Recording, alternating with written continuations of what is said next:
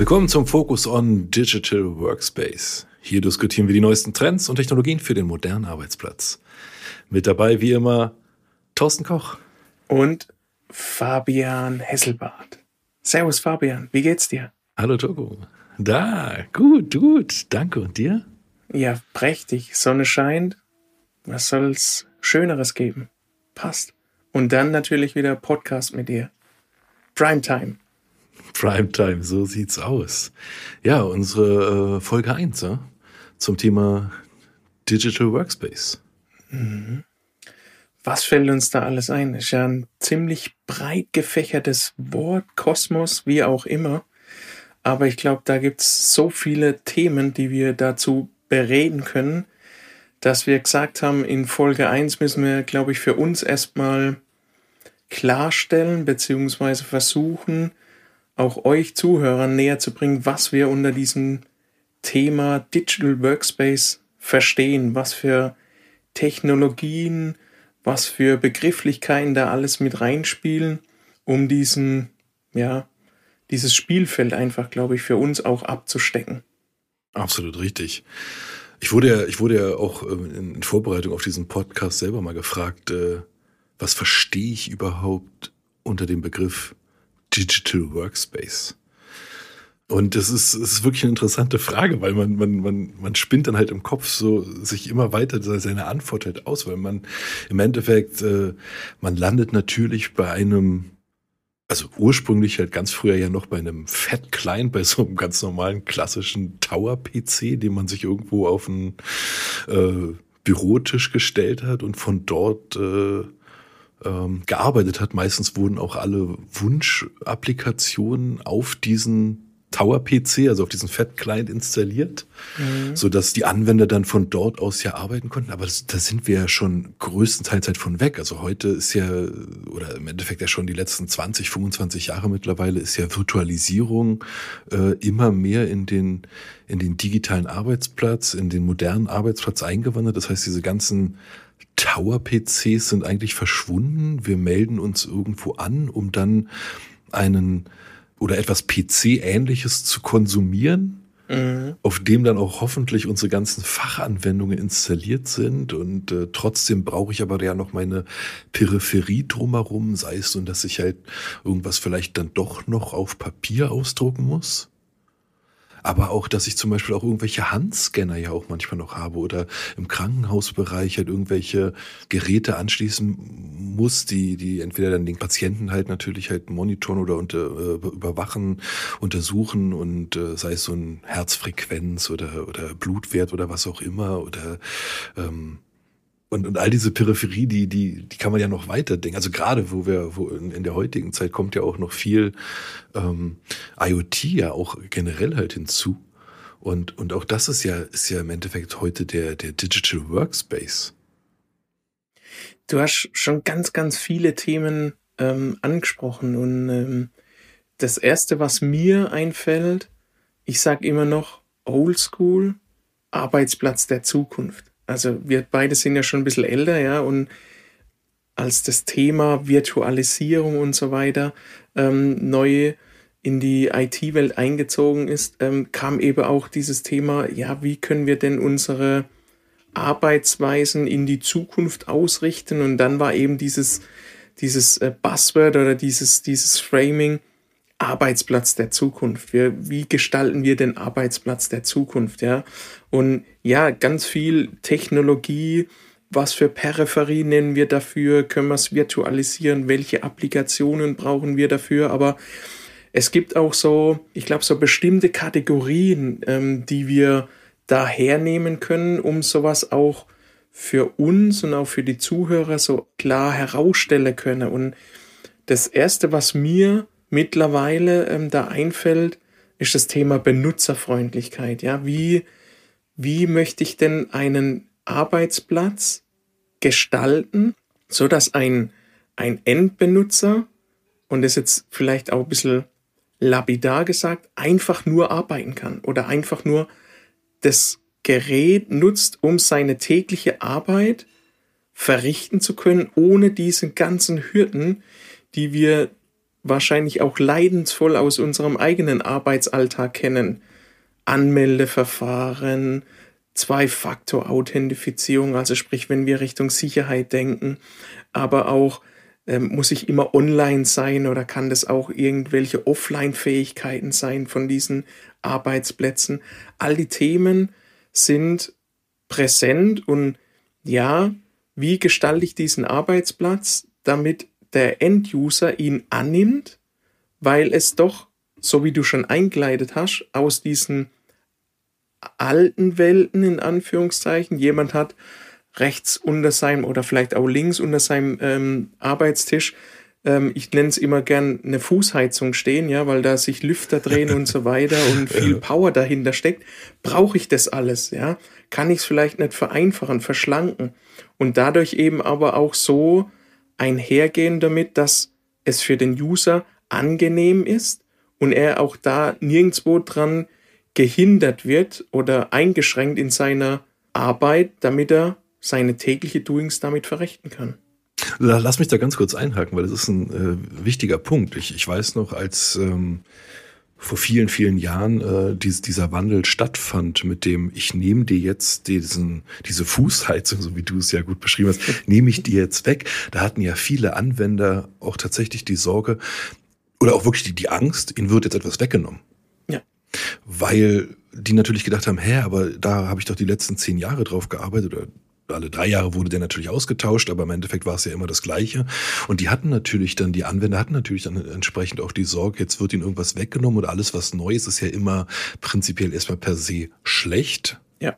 Und da sind wir bei dem Punkt, den du schon angesprochen hast, Benutzerfreundlichkeit. Äh, das ist äh, eins der wichtigsten Themen, glaube ich, im gesamten Digital Workspace Kosmos, denn und, und da, da kann ich gerne halt einen, äh, einen Kollegen von, von mir zitieren. Liebe Grüße, Romuald, an dich. Äh, du hast ja, Romuald hat auch immer gesagt, ähm, alles, was wir halt machen im digitalen Workspace-Umfeld, sei es nun Virtualisierung, Modernisierung, Arbeitsplätze der Zukunft, wir dürfen dabei nie vergessen, wer am Ende dieses Ding, was auch immer, benutzen soll.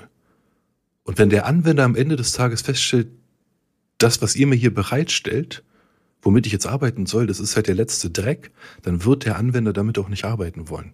Und das ja auch zu Recht. Von daher ist diese ganze Benutzerfreundlichkeit steht immer über allem. Du hast es ja schon angesprochen, klar, Security, Mehrfachauthentifizierung, äh, Integrität und sowas hat alles von äh, Daten und Dokumenten und, und keine Frage, es ist alles mega wichtig und da muss ähm, auch auf ein Level gehoben werden, um halt all dem halt immer zu entsprechen, sei es nun Datenschutz, Sicherheit, pipapo. Aber am Ende des Tages dürfen wir halt nie vergessen, es muss für den Benutzer extrem benutzerfreundlich sein, weil der soll damit halt äh, arbeiten. Von daher äh, wichtiger Punkt, definitiv. Ich, ich denke auch, ähm, wir kommen und ähm, absolut nicht dispektierlich. Ich meine, früher gab es diese Denkweise einfach, dass die IT etwas zur Verfügung gestellt hat. Aber die Zeit ging weiter und das Thema Arbeitsplatz hat sich dahin gewandelt, dass der User quasi vorgibt, mit was möchte ich denn arbeiten. Du hast selber gesagt, wenn der User die Akzeptanz nicht dafür hat, für diese Applikation, für dieses Endgerät, für ähm, wie muss ich mich wo anmelden, wie ist das Handling von diesem ganzen Arbeitsplatz in Anführungszeichen. Wenn die Akzeptanz da nicht da ist, dann hat die IT ganz, ganz schlechte Karten. Deshalb sagen wir auch, lasst uns bitte die User mit ins Boot nehmen, wenn wir solche neue Arbeitsplätze gestalten. Dieser Arbeitsplatz der Zukunft, ja, dass wir die User darin bestärken, äußert, was ihr braucht und wie ihr es vielleicht gerne hätte. Ich sage nicht, dass wir bei Wünsch dir was sind, aber dass sowohl die IT, aber auch vor allem Dingen der User gehört wird, wo er sagt, meine Arbeit hat sich tagtäglich geändert. Ich habe zig Applikationen, wo ich schnell hin und her switchen muss vielleicht, ja. Ich brauche große Datentöpfe, die ich anzapfen kann.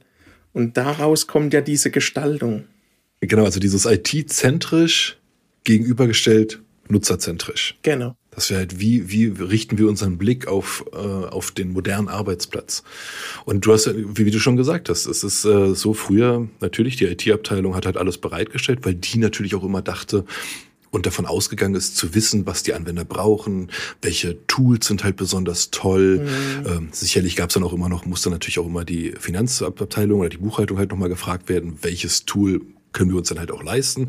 Dann wurde halt entsprechend abgewogen und die IT hat irgendwas bereitgestellt. Und heute versuchen wir genau das halt, äh, sag ich mal, diesen Blick halt so ein bisschen zu, zu, zu, zu öffnen, zu erweitern, über den Tellerrand hinauszuschauen und zu sagen, nimm den Benutzer mit dazu Schau dir an, wie dein Benutzer halt arbeitet, wo könnte man Prozesse eventuell auch optimieren, wo verbraucht er einfach auch mhm. wahnsinnig viel Zeit ja. und hat eigentlich noch gar nichts, was für sein, für sein täglich, für, für das tägliche Geschäft des Unternehmens äh, geleistet, sondern hat vielleicht die ersten fünf Minuten damit verbracht, äh, einfach nur erstmal an seinen Arbeitsplatz zu kommen, an seinen digitalen Arbeitsplatz, weil vielleicht irgendwie ähm, die Maschinen, die halt virtuell laufen oder die Anmeldezeiten schlecht performen oder was auch immer oder Applikationen einfach langsam sind, äh, das Internet langsam ist, also die, die Verbindung, die, Netz, die Netzwerkverbindung allgemein. Und, und dann halt lieber mal schauen, wie arbeitet dein Benutzer, ähm, welche Prozesse könnte man halt entsprechend optimieren, welche Wünsche hat der Anwender, und mit welchen anderen Fachabteilungen oder auch ähm, externen muss eine entsprechende Kommunikation äh, stattfinden, ein entsprechender Austausch, vielleicht sogar gemeinsam an Dokumenten gearbeitet werden. Das sind wir halt beim, beim Thema Collaboration. Ähm, von daher ähm, absolut richtig, dort halt den Blick nicht mehr IT-zentrisch zu führen, sondern eher halt auch mal sich zu gönnen, den Blick nutzerzentrisch zu wagen. Absolut richtig. Absolut ja. richtig. Und im Endeffekt, wir ähm, beim modernen Arbeitsplatz oder beim Arbeitsplatz der Zukunft oder Digital Workspace oder welche Begriffe man halt noch, im Endeffekt, welche Buzzwords man halt noch alle für das gleiche Thema halt erfindet. Wir müssen natürlich auch über Mobilität sprechen. Hm. Gerade, ja. gerade nach den, nach den letzten äh, Jahren der, der Corona-Pandemie, äh, wo es halt hieß, raus aus dem Office, die, die Büros müssen alle geschlossen werden, ihr dürft halt alle nicht mehr kommen, jeder muss zu Hause sein hat das ganze Mobility-Thema oder Mobilitätsthema natürlich nochmal einen ganz anderen äh, Schwung bekommen als halt in den Jahren zuvor. Aber natürlich auch davor war das Thema auch schon in vielen Unternehmen vorhanden. Vielleicht nicht ganz so erzwungen, aber machen wir uns nichts vor. Äh, die Pandemie hat natürlich halt dazu geführt, dass äh, viele, viele Unternehmen und wir uns ja im Endeffekt ja auch Gedanken machen mussten, wie soll ich das Ganze jetzt halt abhandeln? Wie kriege ich jetzt quasi den Arbeitsplatz meines Anwenders, den er eigentlich halt im Büro hat, jetzt zu sich nach Hause? oder wo auch immer mein Anwender gerade ist. Im Endeffekt wussten wir ja gar nicht, also im Endeffekt kann man ja gar nicht, konnte man ja gar nicht wissen, ist der Anwender gerade zu Hause oder ist er äh, vielleicht bei seinen Eltern oder bei seinen Kindern, bei, bei, der, bei der Familie irgendwo oder vielleicht in äh, einem seiner Zweitwohnungen oder so im Ausland oder so. Man wusste es ja nicht, äh, man konnte es auch nicht nachvollziehen, aber trotzdem wollte man halt, dass der Anwender ja schlussendlich arbeitet, weil die, die Firma muss ja trotzdem weiter funktionieren. Ja, es sind zwei Punkte, die mir da dazu einfallen. Ja, ähm, es gab ja immer auch früher, ich, ich, äh, irgendwie komme ich mir schon ziemlich alt vor in der IT, gell, weil ich immer von früher rede, aber ich mit dir. Ähm, da gab es doch auch immer so ein Schlagwort, Work is not a place. Ja? Also ja. Ähm, was früher, ich gehe zur Arbeit, sofort mit verbunden war, ich gehe an einen Ort und führe dort meine Tätigkeiten aus, ja. hat sich ja beschleunigt durch Pandemie natürlich dahin gewandelt, dass ich von überall aus im besten Fall arbeiten kann, darf und will. Ja? Und das ist ja mit dieser Flexibilität und Mobilität gemeint, ja. Was da unabdingbar mitgeht, ähm, mit äh, Flexibilität, Mobilität.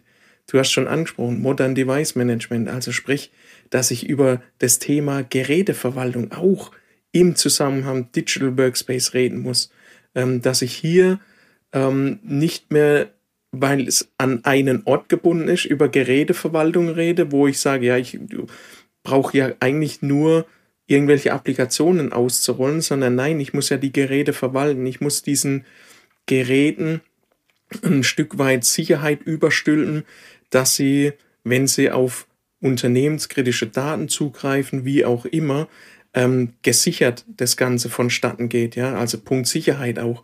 Also ein auch wieder ein großes Feld, ähm, Device Management, was wir da auftun im Zusammenhang mit Digital Workspace, um da ähm, ja den Usern die Flexibilität auch zu geben, egal mit welchem Endgerät er kommt und von wo aus er kommt, bestenfalls, er trotzdem seine Arbeit verrichten kann. Und ja, Pandemie hat das Ganze beschleunigt, indem wir sagen, wir, wir möchten oder wir müssen von zu Hause arbeiten und dass ich da auch dem User das nahezu, wenn es geht, gleiche Look and Feel, Handling, Gefühl vermittle. Es ist eigentlich egal, ob er jetzt in einem Büro sitzt, der Firma oder in seinem eigenen Büro. Er kann da seine Arbeit trotzdem genauso verrichten. Das ist ähm, der eine Punkt, ja. Und der andere Punkt, was ich auch schon angesprochen habe, war eben das Thema Sicherheit. Ganz, ganz großes Feld mittlerweile, finde ich, was sehr, sehr, sehr komplex wird. Denn ich bin ehrlich, ich glaube, früher haben wir das immer so ein bisschen stiefmütterlich behandelt, ja. Ähm, wenn ein Virenscanner auf dem, auf dem äh, Gerät war, ja, dann waren wir eigentlich schon in Anführungszeichen fast glücklich, ja, weil wir gesagt haben, ja, das passt schon, ja. Irgendeine Applikation wird da schon für sorgen, dass das alles sicher ist, ja. Mhm. Das, das ist aber ähm, nur ein kleiner Baustein von diesem Themenkomplex Security ist. Das äh, hat uns die auch die Pandemie und davor die, die Monate auch gezeigt, dass wir da den Horizont uns auch viel, viel weiter öffnen müssen und das Thema Security ganz, ganz groß wird. Naja, klar, beim Thema, beim, beim Thema Security ähm, ist es natürlich so, äh, dass wir früher hatten wir ja auch alles in unserem eigenen geschützten Netzwerk. Wir hatten ein, zwei Firewalls und wussten, von außen kann nichts rein und alles, was drin ist, ähm, versuchen wir sowieso halt möglichst halt aus unserer eigenen Hand herauszugeben, also aus der eigenen IT-Abteilung, sei es nur, dass es halt diese Tower-PCs waren, aber vielleicht sogar auch Notebooks, falls halt jemand mal ähm, doch schon die Freiheit hatte, von zu Hause aus zu arbeiten. Aber er hat dann in den seltensten Fällen äh, einen, einen Zugriff halt in das Netz bekommen, sondern er konnte quasi halt offline arbeiten, ist irgendwann zurück ins Büro gekommen und hat dort dann ähm, die Sachen halt gesynkt oder rüber kopiert oder wie auch immer. Das heißt, wir mussten uns ja auch gar nicht darum kümmern, dass wir irgendwelche Tunnel, Micro-VPN-Lösungen oder äh, Netzwerke auf einmal haben, die wir gar nicht mehr in unserem eigenen RZ halt pflegen müssen. Äh, das heißt, dieser Schutz unserer eigenen Zone ist natürlich halt auch aufgebrochen worden, weil wir mhm. den Nutzer Mobilität an die Hand geben müssen oder dazu gezwungen wurden, ihm Mobilität an die Hand zu geben. Und äh, das aber natürlich auch heute einfach der, der, sag ich mal, etwas, also, also es ist ja auch eine Normalität entstanden.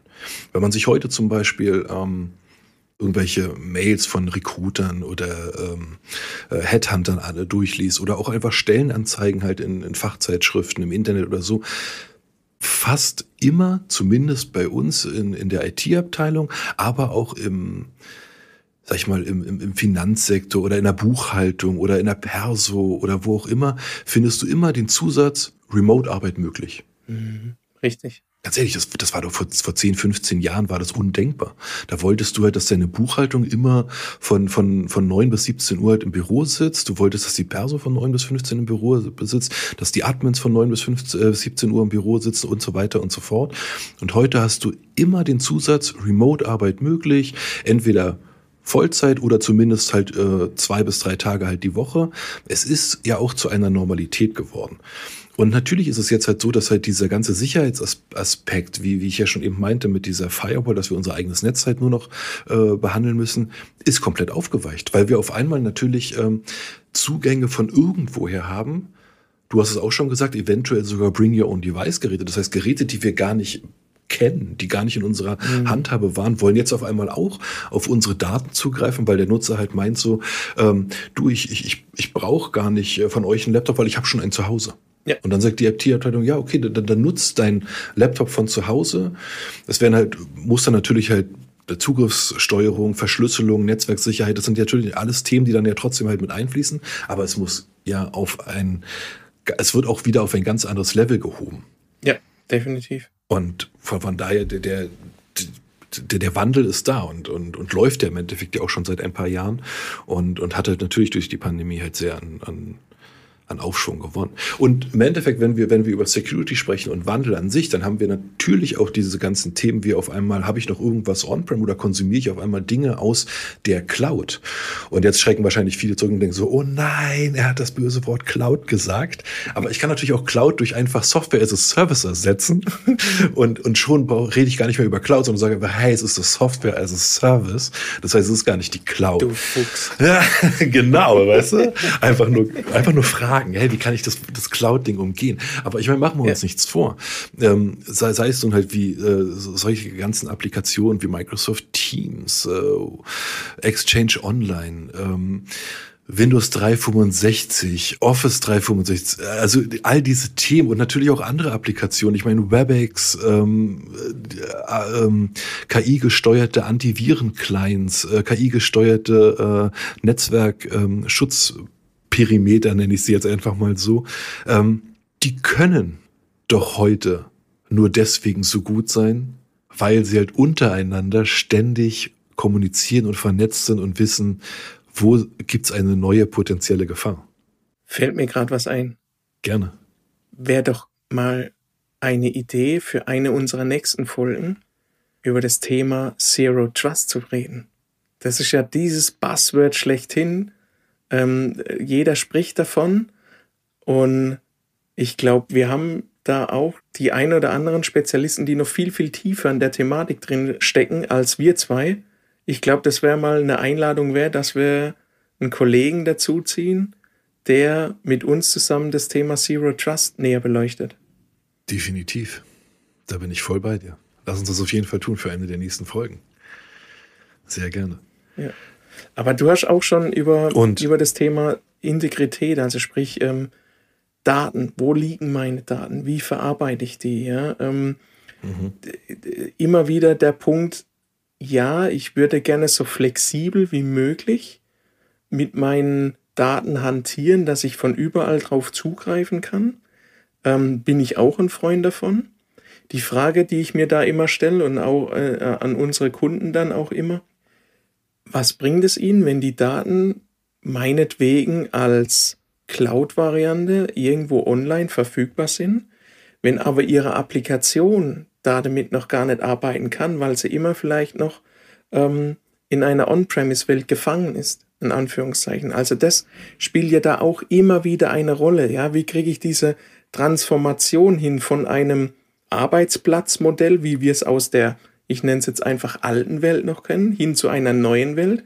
Aber da müssen ja auch die, die ganzen, nicht nur Daten, sondern auch die Applikationen mitten dieses nächste Level gehoben werden, damit auch teilweise Latenzen, ja, Zugriffsszenarien und so weiter, Abhängigkeiten, dass die da drin auch abgebildet werden können. Das darf man nicht vergessen, dass das auch immer eine Hürde ist, die man nehmen muss, um den Nutzern wieder diese Benutzerfreundlichkeit, ähm, Zugriff von überall und so weiter ähm, mitgeben kann, aber diese alte Welt damit auch in diese neue Welt transformieren, dass Daten mitgenommen werden, dass ich weiß, wo liegen die, wann greift wer darauf zu, welche Abhängigkeiten gibt es, dass genau dieses Szenario in dieser neuen Welt genauso schnell und einfach funktioniert, ähm, wie ich es vielleicht aus meiner alten Welt gewohnt war. Mhm. Klar, das sind natürlich auch oft auch, auch diese, diese Negativbeispiele, die man ja auch in der Vergangenheit ähm, mitbekommen hat, wie zum Beispiel halt Lift and Shift, dass man im Endeffekt halt einfach so einen Schalter umschaltet und man sagt von einem Tag auf den nächsten, ja, ich bin jetzt in der Cloud und alles ist gut und am Ende des Tages stellte man aber fest, so, mh, hm, hat nicht ganz so funktioniert, wie es hätte sein sollen oder es war äh, doch nicht so einfach, weil dann vielleicht Prozesse vergessen wurden, Dokumente vergessen wurden, Abhängigkeiten zu, mhm. sag ich mal, alten On-Prem Legacy-Anwendungen eventuell. Von daher, klar, dieser Wandel von On-Prem in die Cloud bedarf natürlich immer auch wahnsinnig viel Planungszeit, machen wir uns nichts vor. Das ist nichts, was ich mal eben von heute auf morgen entscheide. Im Endeffekt baue ich eine, eine Strategie dahinter. Ich muss es natürlich auch immer äh, mit meinem Datenschutz vereinbaren können, sei es so halt mit den gesetzlichen äh, Reglementierungen oder Regularien, als aber auch natürlich halt mit denen, die ich mir halt intern in, der, in meinem Unternehmen natürlich halt äh, aufzwänge. Von daher das ist natürlich nichts, was man holter die Polter machen sollte, keine Frage. Und äh, ich weiß ja, dass das viele Unternehmen gibt, die da halt gerne schon schneller wären, aber äh, denen man dann auch natürlich immer wieder sagen muss, hey, pass auf, lass uns bitte nichts äh, äh, ähm, voreilig. Genau, lass, lass uns nicht voreilig an die Sache rangehen, lass uns da lieber halt äh, eine Strategie halt erstmal zu erarbeiten, Konzept und gucken, welche Abhängigkeiten haben wir. Da sind wir auch wieder bei Prozessen. Wir müssen erstmal all deine Prozesse halt äh, versuchen, entsprechend zu analysieren. Ob das vielleicht am Ende des Tages, vielleicht ist auch gar nicht zielführend, muss man natürlich auch sagen. Nicht immer ist die Cloud halt die Lösung aller Dinge. Gibt's, gibt's ja auch. Definitiv, das muss mit dieser Unternehmensstrategie einhergehen, ja. Genau, also, richtig. Äh, klingt vielleicht jetzt ganz hoch aufgehängt, ja. Unternehmensstrategie, mhm. was hat es mit meinem digitalen Arbeitsplatz zu tun? Ja. Aber daran orientiert sich eben dieser Arbeitsplatz, diese neue Strategie. Auch in der IT äh, widerspiegelt sich das Ganze, äh, spiegelt sich das Ganze wieder nicht widerspiegelt, spiegelt sich das Ganze wieder. Ähm, ja. Denn äh, eins ist klar, IT war früher die war einfach da, ja. Und mittlerweile gibt's halt da ja auch Verrechnungsmodelle, beziehungsweise IT hat einen ganz anderen Stellenwert oder wir hoffen es, dass es einen anderen Stellenwert hat, denn eine IT ja. trägt auch zur Wertschöpfungskette eines Unternehmens bei. Es ist nicht äh, einfach nur, damit wir äh, ja einen PC dastehen haben, um, um damit zu arbeiten. Nein, da gibt's halt Abhängigkeiten ähm, und hat einen ganz anderen Stellenwert als früher. Ich sage auch immer, das, was früher Netzwerk, IT, das hat man immer so abgetan, ja, weil wir halt noch viel mit Papier zu tun haben. Hat jetzt nichts mit diesem papierlosen Büro zu tun, aber was, was wir sehen, was wir heute alles auf einem Netzwerk, Unternehmensnetzwerk abbilden, wenn das mal nicht mehr da ist, ja, dann muss ich auch damit rechnen, okay, die Hälfte meiner Mannschaft kann vielleicht nicht mehr so arbeiten, wie ich es gewohnt war. Das heißt, da kommt eben einfach das Thema Verfügbarkeit auch wieder ganz anderen Stellenwert, auch im Hinblick auf den digitalen Arbeitsplatz. Netzwerk ist die Basis jeglicher Kommunikation mittlerweile im, im Unternehmen, würde ich sagen, ja. Ausgenommen vielleicht noch von, keine Ahnung, mir fällt aktuell gar nichts mehr ein, ja. Also ähm, Telefonie läuft Telefon, ja mittlerweile auch über ja, ähm, den, den Klingeldraht, den es vielleicht noch irgendwo gibt, ja. aber selbst da gibt es ja mittlerweile Gateways, die ins, in, ins Netzwerk rein ja, genau. äh, funken dann quasi. Also von daher ähm, müssen wir uns auch da äh, in Sicherheit wiegen, beziehungsweise mit den Kollegen vom Netzwerk auch abstimmen, dass dieses Netzwerk performant, hoch verfügbar zur Verfügung steht, dass ähm, nicht bei jedem kleinsten Rüttler im Netzwerk, ja, ähm, meine komplette Mannschaft auf einmal dasteht und sagt, wir können jetzt nicht mehr arbeiten, weil mhm. kein Netzwerk mehr da oder ähm, irgendwelche Services fallen aus. Das darf nicht mehr sein oder das kann man in diese Strategien mit einfließen lassen, ja, beziehungsweise sollte man einfließen lassen, mhm. dass man auch für, für solche Themen einfach gewappnet ist. Ja, und weil du ja auch gerade noch angesprochen hattest, dass äh, IT ja mittlerweile, ich glaube, du hast es vorhin gesagt, ja auch ein, ein im Endeffekt als Dienstleister oder als, als Bereitsteller von Service, also ein, ein ja. Service Provider ist, ja. ähm, ist es natürlich halt auch so, dass, dass ich heute, ähm, dass die Verfügbarkeit natürlich gewährleistet sein muss, aber ja auch die Flexibilität. Ja, genau. Also, wenn, wenn ich mir, wenn, wenn, wenn ich mir anschaue, wie, ähm, wie, wie Unternehmen zum Beispiel halt äh, Leute halt händeringend suchen und, und dann halt auch mal oder andere Unternehmen halt auch gekauft werden und auf einmal muss ich halt irgendwie 50, 150 oder 500 äh, neue Arbeitsplätze bereitstellen. Da kann ich nicht einfach sagen, ja, wir kaufen jetzt mal 500 äh, neue Laptops oder müssen halt mal eben im, im RZ halt nochmal Storage, Netzwerk, äh, CPU, was auch immer, RAM und sowas halt alles aufstocken. Ähm, ich muss halt irgendwie auch einen Ansatz finden, um möglichst flexibel zu sein. Sei es nun, dass ich halt dann entweder halt diese Flexibilität habe, halt Hardware nachzurüsten, schön und gut, oder es tatsächlich halt ähm, eventuell mit meiner On-Prem-Welt vielleicht sogar verbinden kann, dass ich äh, vielleicht immer nur so Übergangs für einen, für einen gewissen Übergangszeitraum tatsächlich dann vielleicht etwas als äh, as a Service konsumiere und vielleicht dann auch ein, ein äh, Digital Workspace quasi, um einfach erstmal die Zeit zu haben, okay, wir machen, wir konsumieren das jetzt so lange halt erstmal als as a Service, bis wir dann bei uns im eigenen RZ, hoch verfügbar, also mal zwei Minimum, ähm, die Hardware entsprechend wieder nachgesteckt haben, um dann zu sagen, okay, ähm, nach drei Monaten können wir dann diesen as a Service Virtual Desktop halt wieder abbauen und wir ziehen die Leute dann halt quasi wieder on-prem oder umgekehrt. Umgekehrt natürlich genauso. Kann man natürlich auch sagen, dass wir etwa sagen, wir wollen langfristig unsere RZ halt einstampfen, um dann aber möglichst äh, skalierbar und flexibel zu sein oder um flexibel und skalierbar zu sein, wollen wir unsere RZs einstampfen, um das halt mhm. als was auch immer as a Service halt zu betreiben. Und sei es nun halt, ob das nun ähm, wie gesagt, ein, ein kompletter Arbeitsplatz ist oder auch nur äh, Anwendungen, die ich als SAS-Anwendungen halt konsumiere oder so, sei jetzt erstmal dahingestellt. Aber im Endeffekt geht es natürlich halt auch um Skalierbarkeit und Flexibilität. Denn diese, diese statische IT, wie du sie ja ganz am Anfang halt ja auch beschrieben hast, dass, dass wir heute quasi etwas aufbauen und am Ende muss es halt so konsumiert werden, weil die IT das entschieden hat. Die Zeiten sind halt äh, eigentlich vorbei. Aber man, man sieht, dieses Thema Digital Workspace ist so verzahnt mit, mit so vielen Bestandsthemen, ähm, dass wir es gar nicht mal losgelöst als ein kleines Projekt irgendwie sehen können, ja, sondern das ähm, geht bis in den Fachbereich rein, der ähm, da ähm, mitzureden hat. Und, und wir wünschen das ja auch uns immer, dass der Fachbereich sagt, okay, ich habe die und die Anforderungen an einen Arbeitsplatz. Mit der Security müssen wir reden, natürlich mit der eigentlichen IT, die dieses ganze Thema staffen muss.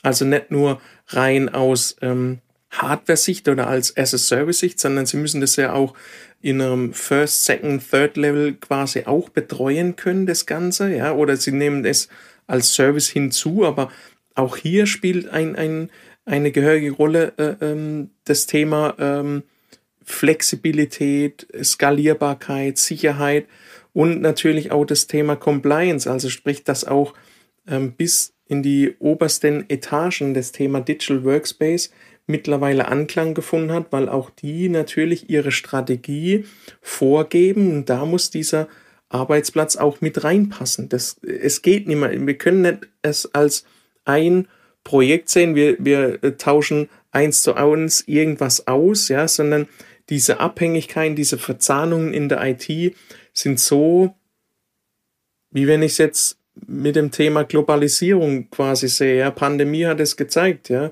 Ähm, wenn auf einmal ein Containerschiff irgendwo quer steht, ja, ähm, fallen bei uns irgendwelche ja. äh, Dinge aus, die wir vorher vielleicht in dieser Abhängigkeit uns gar nicht bewusst war. Und so äh, diese kleine Zahnrädchen, die da ineinander greifen, so ist es auch beim, beim Digital Workspace aus meiner Sicht. Und ähm, wenn wir das Thema neu angehen, dann ähm, müssen wir oder möchten wir da natürlich gerne mit allen Bereichen ähm, uns da abstimmen, dass es eben keine Sackgasse ist, in die wir uns begeben, sondern dass jeder seinen Teil dazu beitragen kann, darf und muss, dass ein Gesamtbild aus dem ganzen Ding entsteht und dass letztendlich der User, also der, der diesen Arbeitsplatz, ich nenne es jetzt mal, konsumiert, einfach seine Arbeit verrichten kann. Korrekt. Da fällt mir, da fällt mir gerade noch äh, ein, dass das, also im Endeffekt die Liste ist ja, worüber wir halt eigentlich sprechen wollen und müssen, ist ja, ist ja unendlich lang. Zumindest kommt es mir halt immer so vor. Aber, aber gerade in dem Zusammenhang, den du eben erwähnt hast, fällt mir natürlich noch das Thema Adoption und Change ein. Ja. Ähm, soll ich wieder so ein Wort aus früher nehmen? Nein, ich glaube, da tue ich den ganzen Jungs äh, äh Unrecht. Aber ähm, doch, ich tue es jetzt trotzdem. Mach es. Man darf mich steinigen dafür. Anwenderschulung hat es früher mal geheißen, ja. ja. Ähm, aber auch da kommt ja viel, viel mehr mit rein. Ja, es ist ja nicht, dass ich einen Anwender auf eine Applikation, auf ein Handling schule, sondern wie gehe ich mit diesem Arbeitsplatz um? Weil dieses Thema ähm, hat sich ja auch gewandelt. Ja, ähm, wo liegen jetzt meine Daten? Welche Applikation nehme ich wofür? Welche Abhängigkeiten habe ich? Wie verhält sich das Ganze in einer mobilen Welt versus wenn ich im Büro bin, ja? Bemerkt da der User was? Alle die Themen spielen damit rein und ja, dieses Thema Adoption und Change, ähm, weil sich die Prozesse dahinter vielleicht auch ändern, auch die Thematik darf man nicht außer Acht lassen, denn wir gehen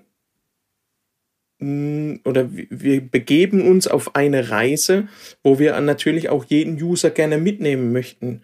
Ähm, Und das, dass die User letztendlich mit dieser Umgebung auch arbeiten und das nicht ähm, nur, weil sie es müssen, sondern weil sie sagen, ja, passt für mich. Ich kann damit so arbeiten, dass ich keine Hindernisse habe und weil ich es vorher schon klar definiert habe, was brauche ich und es wurde genauso umgesetzt, beziehungsweise ich habe verstanden, wie diese neue Arbeitsweise funktioniert, wie ich wo was wann tun kann, darf, muss und das in diesem Prozess begleitet durch externe, interne, wie auch immer, die sich ähm, mit diesem Thema schon länger beschäftigen, beziehungsweise auch da ja sich vorher schon wie sagt man bei uns, reingefuchst haben, ja, ähm, dass wir die mitnehmen einfach. Genau, und es ist ja auch so, ähm, ich glaube auch in der heutigen Zeit ist es auch nicht mehr so, dass irgendwie die IT-Abteilung oder ein, ein Unternehmen oder die Geschäftsführung davor Angst haben müssen vor diesen Veränderungen. Denn wenn man sich mal anschaut, dass die, die, die Zeit der Smartphones,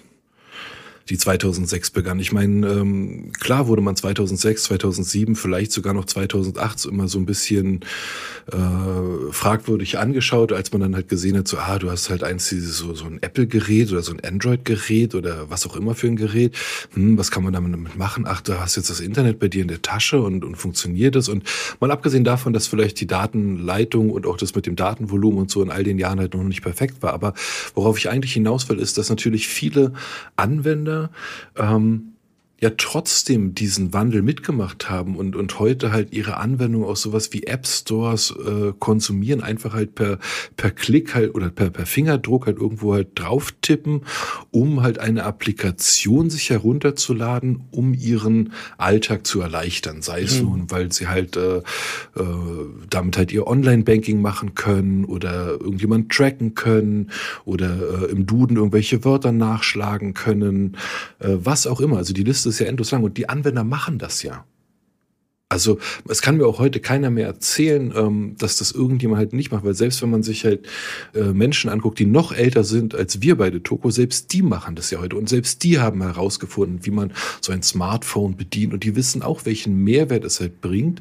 Und, und deswegen diese Ausrede, wenn, wenn ich manchmal in einem Unternehmen bin und sage, hey, lass uns doch mal äh, über eine Modernisierung eurer Arbeitsplätze äh, sprechen oder mal die Fachabteilung mit einbeziehen, dann kriegt man ja manchmal oft so eine Abwehrhaltung, ah nee, mit unseren Anwendern ist das schwer, die haben da eh keine Ahnung von und, und äh, lieber alles noch mit Stift und Papier.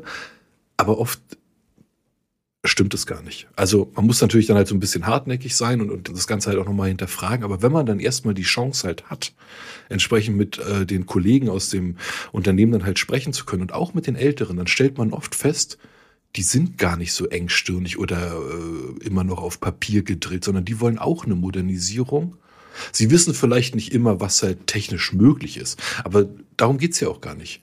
Erstmal sollen sie halt ihre, ihre Träume oder Wünsche halt äußern oder manchmal kann man ihnen auch was an die Hand geben und dann können sie selber vielleicht dann gemeinsam mit jemandem zusammen äh, definieren, Prozesse definieren oder auch tatsächlich vielleicht auch Usability Experience definieren, wie ihnen der Arbeitsalltag erleichtert werden könnte.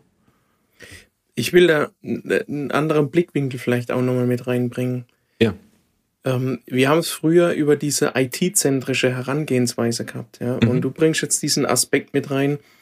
Ähm, User sind es vielleicht aus ihrer Freizeit gewohnt, per Klick einfach Apps irgendwo herunterladen, mit denen zu arbeiten und so weiter. Mhm. Ich bin der Meinung, dass in vielen Unternehmen wahrscheinlich schon die Fachbereiche sich Mittel und Wege gesucht haben, wenn sie von der IT nicht die Unterstützung, die sie er, sich erhofft haben, bekommen haben, mhm. ja diese, diese, ich nenne es jetzt einfach mal Schatten-IT aufgebaut haben. Ja. Mittel und Wege gefunden haben, wie sie ihren Arbeitsalltag erleichtern können, um diese IT herum. Und ja. genau das ist ja dieses Gefährliche, dass wir äh, uns in der IT manchmal in Sicherheit wiegen, in mhm. Anführungszeichen. Korrekt. Weil wir wissen ja, wie unsere User ticken, wie unsere User arbeiten. Ich glaube, wir wissen es gar nicht mehr, wir können es auch gar nicht mehr und ich glaube, wir müssen es auch gar nicht mehr, wenn wir in den Dialog einsteigen. Wenn wir sagen, lieber User, zeig uns mal, wie du arbeitest. Zeig mir oder sag mir, was du brauchst tagtäglich. Und dann lass uns gemeinsam eine Lösung dafür finden. Und nicht, ich sag dir, für dieses Handling, für diesen Arbeitstask, was auch immer, nutzt du bitte Applikation A, für den Applikation B. Der User sagt, nee, ich kann für eine Applikation oder mit einer Applikation drei Schritte auf einmal tun. Und das hat sich gedreht, glaube ich, das Rad. Und somit unabdingbar, dass wir die User da mit ins Boot nehmen, damit sie ihre Arbeitsweise auch da drin wieder ähm, finden, wie dieser neue Arbeitsplatz auszusehen hat. Ja. Und im Endeffekt, da schließt sich ja schon wieder der Kreis mit dem, was wir ganz am Anfang gesagt hatten, mit der Usability, dass wir quasi bei dem Focus on Digital Workspace Podcast ja über, ähm, über den digitalen Arbeitsplatz sprechen wollen und wir halt immer nicht vergessen äh, müssen, äh, dürfen, für wen ist dieser digitale Arbeitsplatz am Ende des Tages. Er ist halt weder für die IT-Abteilung, die kann ich natürlich halt auch nutzen, aber er ist natürlich zu fast 98 Prozent, würde ich jetzt mal sagen, natürlich für unsere Anwender, die halt äh, schlussendlich ihre Bürotätigkeiten ausüben, vielleicht aber auch sogar halt an irgendwelchen ähm, Maschinen halt sitzen. Auch dort hat man ja auch einen, einen digitalen Arbeitsplatz heutzutage. Ähm, von, von daher, da schließt sich natürlich der Kreis wieder zu, zu dem, was wir am Anfang gesagt haben. Mhm. Von daher würde es mich äh, interessieren, liebe Zuhörer. Oder Toko, wolltest du noch was hinzufügen? Passt für mich. Für mich ist der Kreis geschlossen. Für dich ist der Kreis geschlossen. Ja, für, für mich halt auch, wobei es natürlich halt immer wieder, äh, uns wird in den kommenden Folgen natürlich immer wieder auffallen, dass, dass wir weitere Themen dann halt auch für uns natürlich halt identifizieren, über die wir halt reden äh, wollen. Du hattest jetzt ja schon angesprochen, Security, ähm, Zero Trust Networking oder was ist überhaupt Zero Trust, dass wir darüber halt mal äh, sprechen. Und dann nicht nur wir beide, sondern dann natürlich auch mit einem Gast, der uns da mal äh, aufgleist und uns erzählt, worum es äh, natürlich halt geht, ähm, aber natürlich auch sowas wie Device Management. Äh, wir hatten halt über, ich hatte ja ganz am Anfang diese, diese äh, alten Tower-PCs genannt. Was ist heute eigentlich der State of the Art? Also klar, da sprechen, wir, ja. sprechen wir natürlich halt dann von Thin Clients oder ich hatte jetzt vor kurzem auch ein neues Buzzword gehört, der Fit Client, also der angepasste, nicht mehr dünn, sondern der, der halt zu mir passt. Fand ich auch ganz interessant, ein neues Wort gelernt. Wird wahrscheinlich. Und dann wäre Tower wieder bei mir angebracht quasi. du meinst wegen deiner Figur? Ich glaube nicht. Von daher, äh, es, es würde mich halt interessieren, was, was denkt ihr da draußen? Äh, was für Themen interessieren euch? Welche Themen könnten wir im Focus on Digital Workspace äh, für euch mit einbringen? Gerne Feedback an podcast.sva.de. Ich denke, wir verlassen jetzt unseren Digital Workspace und begeben uns zurück in die analoge Welt, wa? Aber wir nehmen die Erkenntnis mit, dass der Digital Workspace uns nicht nur vor neue Herausforderungen stellt, sondern uns vor allem auch neue Möglichkeiten bietet. Und wer weiß, vielleicht begegnen wir uns demnächst im virtuellen Meetingraum, um gemeinsam über den Digital Workspace zu diskutieren. Bis dort noch, bleibt digital und hört uns bald wieder.